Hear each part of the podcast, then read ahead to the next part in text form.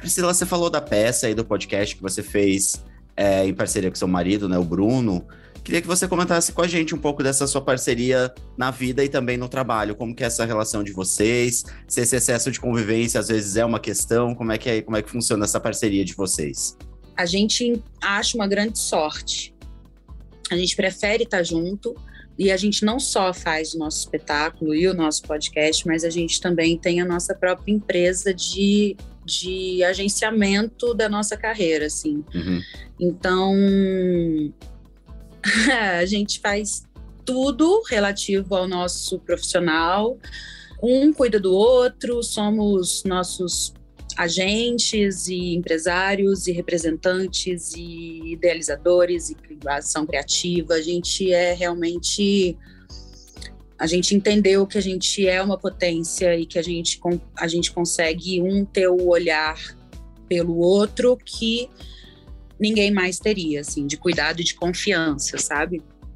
Então a gente acha uma grande sorte poder estar junto no profissional e principalmente no pessoal, porque como a gente trabalha junto, a gente tem se deixar, a gente trabalha 24 horas por dia, né? É. Como somos os nossos administradores das nossas carreiras, a gente está o dia inteiro fazendo finanças, levantamentos e orçamentos, é, enfim. Então, estarmos juntos pro, proporciona momentos que a gente lembra de ter e faz questão de ter enquanto casal, enquanto amantes, namorados, né? Então, pra gente é só lucro poder estar o tempo todo junto.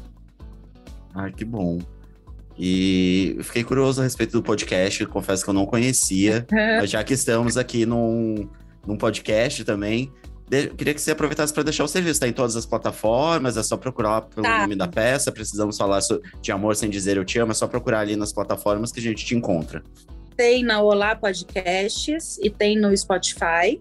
Uhum. E tem no YouTube também o canal hum. que é do podcast. Então a gente está reformulando tudo para ter uma cara, de repente é, deixar de ser podcast, né? Isso, a, gente, a gente até chama de programão, porque desde o primeiro episódio a gente já faz o vídeo também. Uhum. E temos vontade de fazer ao vivo. Então, assim, estamos reformulando. Nosso primeira, nossa primeira temporada tem 20 episódios. E se você procurar no YouTube pelo nome da peça, ou no Spotify, ou na Olá Podcast, você vai encontrar.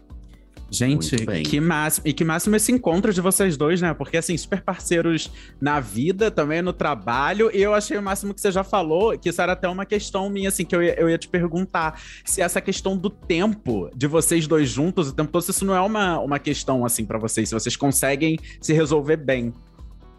Sim, sim, até melhor, assim. A gente, como eu disse, a gente confia muito no olhar do outro. É, e admira muito a postura do outro também, profissional e pessoal. Então tem uma confiança muito absoluta mesmo, muito absoluta e redundante, né? Uma confiança absoluta.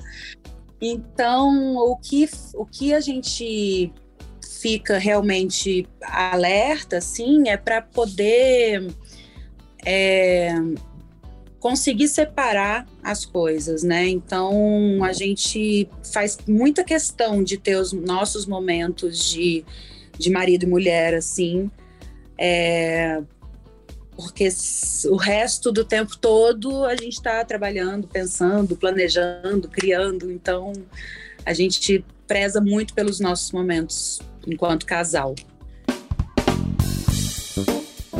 Essa conversa não acaba aqui.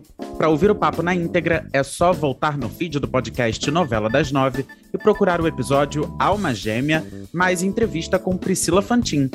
No programa, a atriz revela o impacto da personagem Serena em sua carreira, fala sobre representatividade na TV e conta qual é a sua novela favorita. Até lá!